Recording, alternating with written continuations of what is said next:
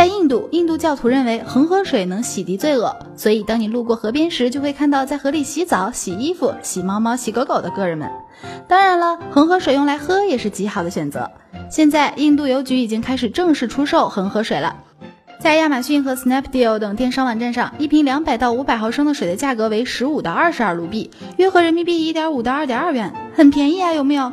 据说加尔各答的首批圣水在预定的几小时内就已经被售完了，看来这个夏天的最佳饮品就是它了。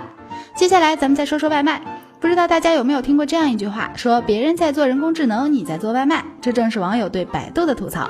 对此，百度 CEO 李彦宏特别回应了一下。他表示，外卖的技术含量是不低的。外卖本质上讲是物流的问题，如何保证配送的时间是最佳的，路径怎么样规划，这是一个人工智能机器学习的问题，能够提升外卖配送效率，最终会让消费者、商家受益。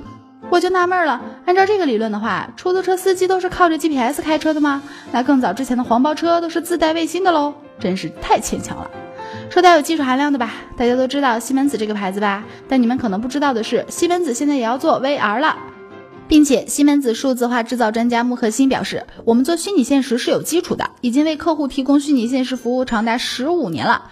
他还表示，他们为波音和卡特彼勒提供一个名为 Cave 的混合虚拟和现实物理环境的服务。这个环境能帮助使用者练习和熟悉操作复杂或有危险的设备。哎呀，这么一说就感觉还是老牌子靠谱啊，至少有积淀呢，不像现在那些动不动就要站在风口上的猪，又要造车又要搞 VR，忒不踏实了。好了，我们再来说下小米。要在八月正式发布下半年的旗舰手机，还有网友爆料了，这款旗舰机会采用三星 Galaxy S7 同款摄像头，真是你家做什么，我家也要做什么，都一样了，我还买什么呀？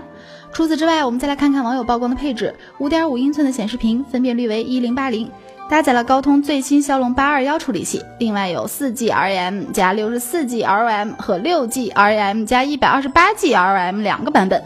采用了一千二百万像素后置摄像头以及前置指纹识别，哎，好像似乎没什么特别新鲜的，也就那样吧。最后，我们再来说一下易到和腾讯开撕的事儿。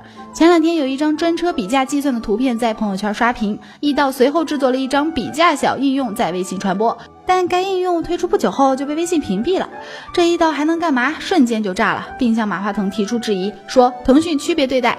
易到、Uber、神州等打车应用的分享均都被屏蔽了，就滴滴例外。不太明白此事的内在逻辑是什么呢？微信此举是霸权心态，违背了互联网精神，要代表所有在微信的弱者发声。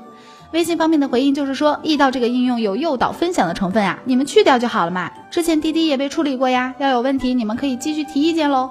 哎，易到是不是一拳打在棉花上了？真无力。好了，今天的一篇晚报就是这样。欢迎大家下载凤凰 FM 手机客户端，也要多多关注凤凰科技。我们明天再见。